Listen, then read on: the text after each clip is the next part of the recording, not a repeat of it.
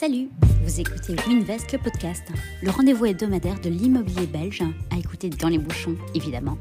On va parler investissement, actualité, achat, tendance, taux, crédit, bref, un condensé de tout ce qu'il y a à savoir sur le secteur immobilier. C'est parti Dans un contexte de forte inflation et face à des taux d'intérêt qui sont au plus haut depuis 2001, acheter son premier bien immobilier peut être source de pas mal de questionnements et de doutes quant à savoir ce qu'on peut réellement se permettre. J'ai donc pris avec moi deux agents pour répondre à la question combien faut-il gagner pour acheter son premier bien à Bruxelles? Hello les garçons Salut. Salut Lo. Aujourd'hui, on va parler revenus et achats immobiliers. Pour la petite anecdote, l'idée de ce podcast est partie d'un article d'un journal belge qu'on ne va pas citer du coup, avec un titre accrocheur pour qu'au final on se regarde tous les trois en se disant que les conclusions étaient peut-être un peu hâtives et les calculs erronés. Et du coup, l'idée est un peu de rectifier le tir. Avant qu'on commence, est-ce que vous savez vous présenter? Melvin? Je suis l'un des managers du département immobilier neuf de chez Winvest. Et moi c'est Maximilien, je partage la fonction de manager du département 9 euh, au sein de l'agence Winvest Bruxelles. Ok. Bon, vous êtes plutôt dans le dans le département neuf comme vous l'avez précisé, mais je pense que l'idée ici est pas nécessairement de faire une une distinction entre neuf et existant, euh, mais plutôt se, se centraliser beaucoup plus sur sur le bâti bruxellois et belge de manière générale. Si l'idée est de, répondre à la question combien faut-il gagner par mois pour s'offrir un appartement euh, à Bruxelles, on peut peut-être commencer par parler taux. À l'heure actuelle, il est de combien? Alors à l'heure- à l'heure actuelle, les taux viennent de monter. hein. La Banque centrale européenne a augmenté ses taux de 0,25. Euh, donc ça veut dire que fondamentalement, vous avez les taux auxquels les États et les banques empruntent qui viennent d'augmenter de 0,25%. Et donc on atteint un taux directeur aujourd'hui qui est de 4,25%, Mhm. ce qui forcément va impacter euh, les, les, personnes qui font un crédit. Tout à fait. Ça impacte à quel niveau, à quelle hauteur, on va dire? Alors, dans, dans un premier temps, c'est vraiment euh, le premier point, c'est que le coût d'un emprunt va être plus important. Mhm. Ça va avoir un impact sur la capacité d'emprunt du client, étant donné que emprunter de l'argent va coûter plus cher et donc il y aura une proportion des revenus nécessaires qui va être plus important. J'ai l'impression d'entendre ces publicités. euh, attention, emprunter de l'argent coûte aussi de l'argent. Oui, c'est ça, c'est bien de le rappeler. Hein. Ouais. Euh, il, est, il est prévu que ces taux ils continuent à augmenter? C'est un peu difficile à dire parce que ben on est censé savoir que le but de la Banque centrale européenne d'augmenter ses taux, c'est pas pour le plaisir, hein, c'est parce qu'il y a, il y a une inflation qui est galopante aujourd'hui et euh, qui reste haute et donc il faut absolument la contrôler.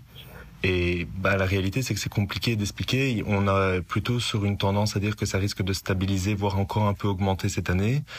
Peut-être diminuer en 2024, mais en réalité, il y a encore des, des facteurs trop importants qui sont nécessaires euh, pour pouvoir réellement savoir comment va évoluer l'inflation.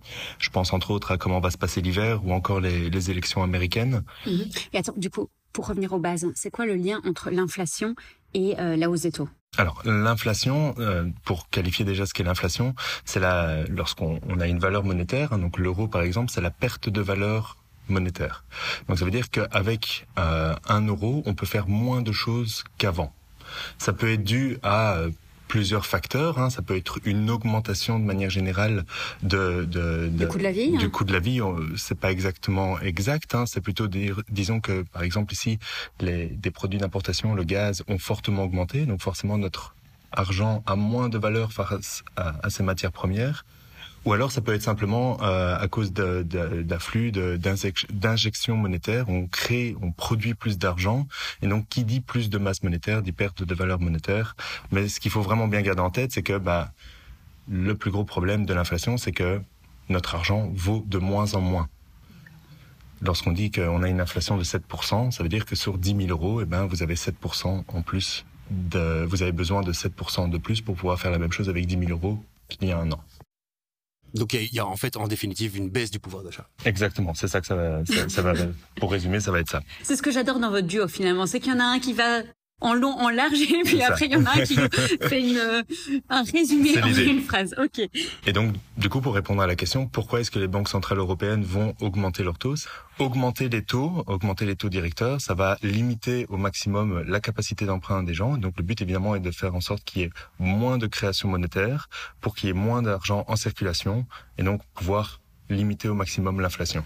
Et du coup, quand tu parles de taux directeur, c'est donc le taux qu'ont les banques nationales lorsqu'elles empruntent à la BCE. C'est ça. Il faut bien faire attention parce que ça ne veut pas dire que parce que vous avez un taux directeur qui est de 4,25% que votre crédit sera de 4,25%. Mhm, mhm. C'est vraiment des directives. Euh, ça donne une idée de l'augmentation des taux. Il est possible d'avoir des, des emprunts à moins de 4,25, euh, d'avoir des intérêts moins importants. Ça va dépendre un petit peu du dossier, des quotités. On, on peut l'expliquer peut-être un peu plus après. Mais ça donne en tout cas une bonne idée sur l'augmentation des taux et euh, la tendance aujourd'hui du marché à, à, continuer à augmenter les taux d'intérêt. Ok, d'accord. Et du coup, si on parle concret, euh, si, imaginons qu'on veut emprunter 100 000 euros sur 20 euh, ans, j'imagine que c'est un crédit classique, enfin pas 100 000 euros, mais euh, la, la, durée de 20 ans pour pour acheter un bien immobilier, il faudrait rembourser combien au total si on parle des valeurs actuelles? Alors aujourd'hui, pour par tranche de 100 000 euros à un taux qu'on connaît aujourd'hui, on va être à un remboursement mensuel aux alentours des 600 euros. 600 euros, ok, d'accord. Concrètement, quel pourcentage de ces revenus on peut allouer la plupart du temps, du coup, revenu égal, égal salaire, on peut allouer à un remboursement euh, de son crédit hypothécaire? Alors, il faut savoir que aujourd'hui, lorsque vous allez voir votre courtier ou votre banquier, la première chose qu'il va vous demander, ce sont vos garanties. Les garanties que vous pouvez avoir, c'est soit un patrimoine, soit un salaire, soit d'autres garanties euh, en compte titre ou en d'autres, d'autres, sous d'autres aspects. Euh, ce qui va être important, c'est surtout de bien comprendre que le courtier va pouvoir vous octroyer un crédit ou la banque va pouvoir vous octroyer un crédit avec une capacité d'emprunt qui va être au maximum de 50% d'endettement par rapport à vos garanties, c'est-à-dire votre salaire ou par rapport à euh, aux biens euh, immobiliers par exemple que vous pouvez mettre en garantie. Donc on cumule finalement toutes les garanties et ça fait une, une masse monétaire euh, comme et. Là-dessus, on peut emprunter jusqu'à 50%, c'est-à-dire qu'on peut s'endetter à 50% de, de notre patrimoine. D'accord. Ou de notre salaire. Okay. Ce qui sera le cas pour la plupart des gens. On peut s'endetter à 50% de ses revenus, de ses rentrées financières qui peuvent être prises en compte par la banque. Mais à côté de ça aussi, vous allez avoir ce qu'on va appeler le revenu minimum de subsistance. Mhm. Donc si vous gagnez 2000 euros, sachez que vous ne pourrez pas emprunter 1000 euros, euh, pour un montant, euh, pour une mensualité de 1000 euros. Parce que en fonction des banques, ça va varier, mais on va vous demander d'avoir un revenu minimum pour une personne isolée qui va être de 1100, 1200 euros et qui va augmenter si vous avez une deuxième personne dans, dans, dans le foyer, si vous avez des enfants. Mhm. Ça, c'est ce que la banque va considérer que vous devez absolument garder pour pouvoir survivre. D'accord. Le revenu minimum de subsistance, c'est ça? C'est ça. D'accord. Et euh, j'imagine aussi que ne sont pas compris dans ces 50% que le crédit hypothécaire. Il y a aussi, euh, imaginons, j'ai déjà fait un crédit pour ma voiture ou pour un crédit à la, consommation. Bien entendu. Puisqu'on a droit à une, à une, capacité d'endettement jusqu'à 50%, naturellement, tous vos crédits annexes euh, pour la voiture, tu viens de le dire, mais pour d'éventuels autres crédits à la consommation, vont évidemment rentrer dans le calcul, naturellement. Donc lorsqu'on fait un achat immobilier, euh, on l'a déjà dit souvent sur les podcasts, ce qui va être important à calculer, c'est la quotité d'emprunt que vous allez avoir. Mhm. Une banque va considérer par exemple que pour un achat, euh, pour une résidence principale, vous souhaitez aller vous y installer, ne, idéalement ne voudra pas dépenser 90% de quotité qu'on va emprunter. Ça veut dire quoi? Ça veut dire que sur un prix de 100 000 euros, la banque va vous dire nous sommes prêts à vous prêter 90 000 euros. Vous devez donc avoir 10 000 euros plus les, les, frais, notaires, les frais notaires, tous les frais liés à l'acquisition. Mhm. Il est possible de monter plus haut. Il est possible de monter un emprunt à 100%, mais là on va rentrer dans des quotités qui sont beaucoup moins intéressantes et donc forcément la banque va prendre plus de risques, hein, étant donné que bah, elle doit prêter plus d'argent, elle doit prêter beaucoup plus par rapport à la valeur du bien, et donc si elle prend plus de risques, elle va vous proposer des taux plus importants. Attention que par exemple pour un crédit d'investissement, ce ne sera que sur euh, 80%. C'est pas impossible de monter au-dessus, ça devient de plus en plus compliqué, mais c'est pas impossible de monter à un emprunt de plus de 80%. Mais de nouveau là, on va se retrouver avec des taux qui vont être beaucoup plus élevés. Ok. Bon, on va pas parler trop d'investissement puisque ici la question est vraiment de, de pouvoir s'offrir, on va dire son, son premier appartement par contre, en tant que primo-acquéreur à Bruxelles, on peut bénéficier d'une réduction des droits d'enregistrement, ce qu'on appelle l'abattement. Vous savez me réexpliquer en deux mots le principe? Bien sûr, l'abattement consiste en une exonération des droits d'enregistrement.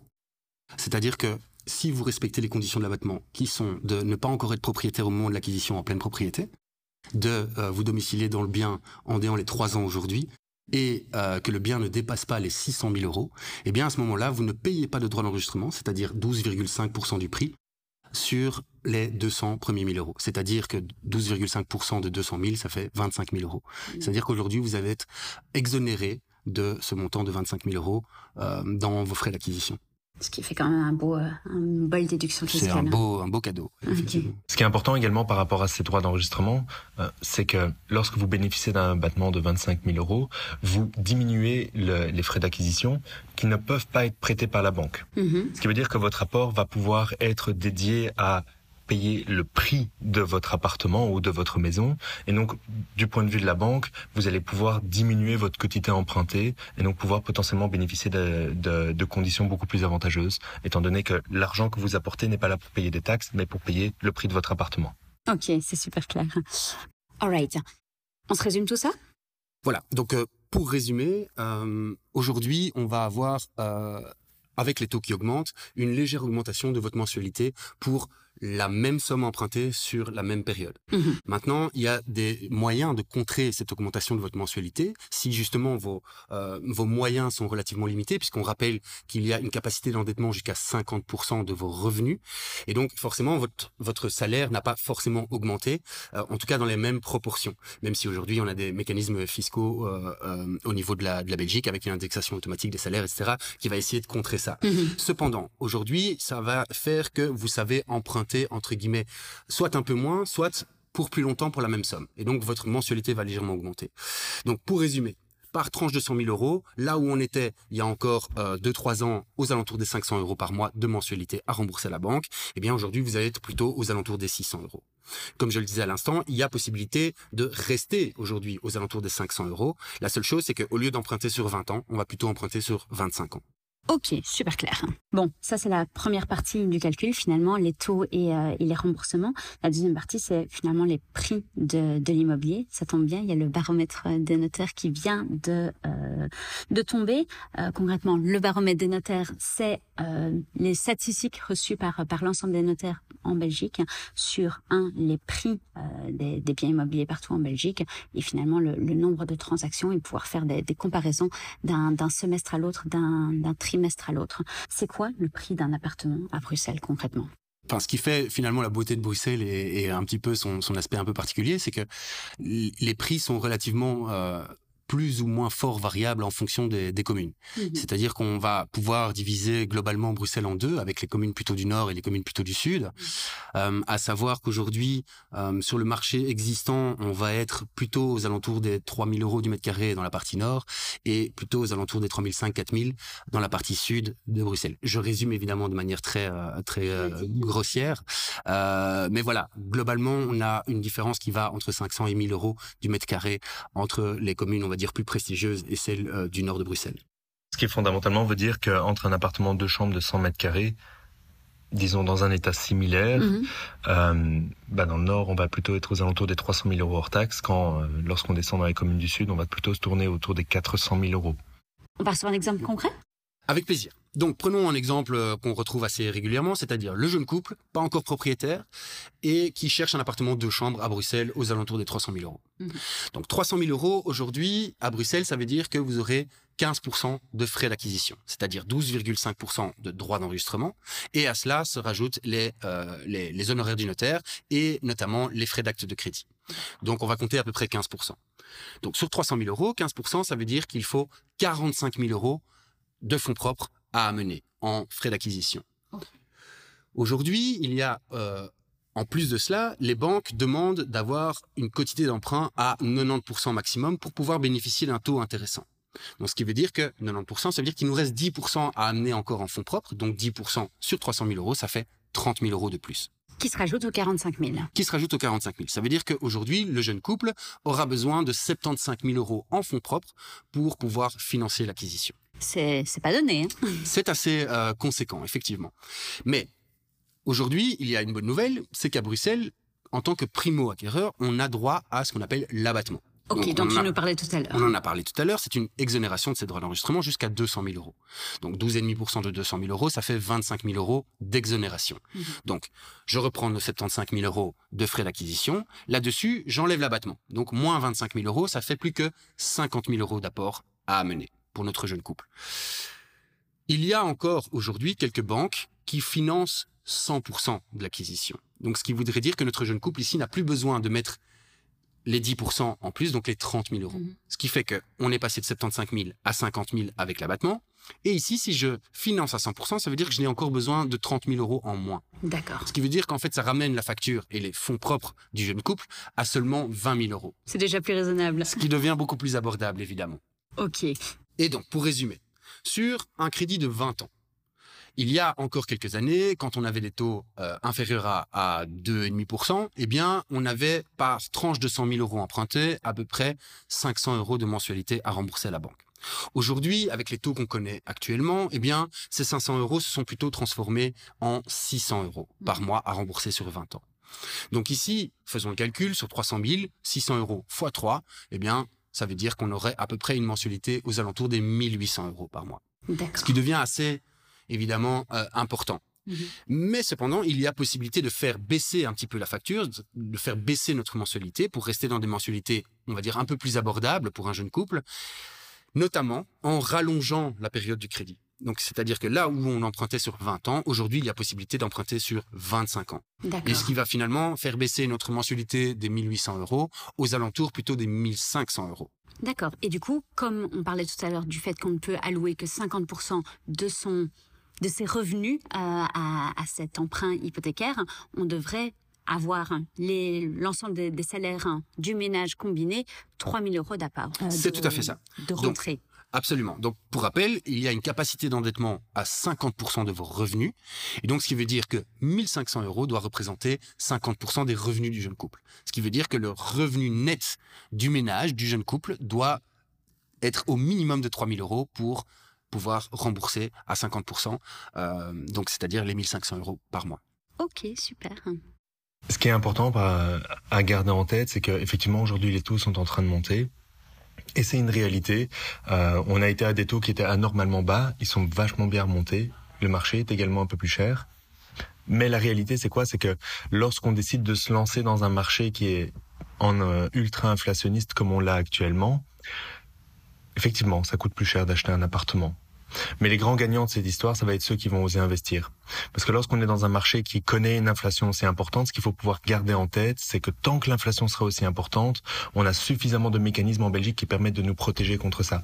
Mhm. L'indexation automatique des salaires, des loyers, ça veut dire quoi? Ça veut dire que lorsque vous achetez votre appartement et que vous prenez une mensualité de 1002, 1003, 1004 pour votre crédit, eh ben en réalité, votre salaire va augmenter grâce à l'inflation. Mhm. Votre loyer ou vos revenus locatifs sur le côté vont augmenter également. La valeur de vos biens vont augmenter. On le voit aujourd'hui, les valeurs des appartements ont été on se sont très bien soutenus en Belgique parce qu'on a un marché qui est très stable. Et donc, ça veut dire quoi? Ça veut dire que acheter aujourd'hui de l'immobilier, ça permet de pouvoir maintenir et de pouvoir bénéficier de manière positive de cette inflation. Oui, parce que surtout ton crédit, a priori, sauf si on est sur un taux variable, ne va pas évoluer. Le crédit ne bougera pas et donc on va avoir un pouvoir d'achat qui est protégé en Belgique, qui est adapté en fonction de l'inflation. Mais en revanche, à l'inverse de par exemple si on décide de louer un appartement, la mensualité du crédit, elle ne bougera pas et donc elle va devenir de moins en moins importante dans les revenus du ménage. Ce que je rajouterais aussi par rapport pour à... autant que vous ayez un taux fixe. Pour autant qu'on a un taux fixe. Mais je conseille les taux fixes aujourd'hui. Hein. Euh, après, ce qui va être important aussi de garder en tête, c'est que certaines personnes, euh, et on a on a pas mal de retours sur des clients qui nous disent tiens non moi je vais attendre que les taux diminuent pour pouvoir euh, me lancer dans un mhm. achat immobilier. C'est pas forcément une bonne idée. Okay. Ce qu'il faut savoir une chose, c'est qu'il y a d'abord un premier mécanisme qu'il faut pouvoir comprendre, c'est qu'il est tout à fait possible de refinancer son taux. Mhm. Si vous achetez aujourd'hui à du 4,25 et que par le plus grand des miracles, l'inflation tombe à, à 0% et qu'on redescend à des taux qui sont à du 1, 2%, vous avez tout à fait la possibilité de refinancer votre crédit pour bénéficier d'un nouveau taux. Du coup, quoi, on retourne chez sa banque et on lui dit euh, euh, j'aimerais bien euh, Alors, réviser mon taux? Soit on retourne chez sa banque, et effectivement c'est ce qui va être le moins coûteux, on dit tiens je voudrais réviser mon taux, soit vous allez chez une nouvelle banque qui va vous reproposer un crédit et faire euh, une transition, va récupérer votre crédit. Et là ça va coûter un tout petit peu plus cher parce qu'il y a des frais de, il y a des frais d'inscription qui sont plus importants.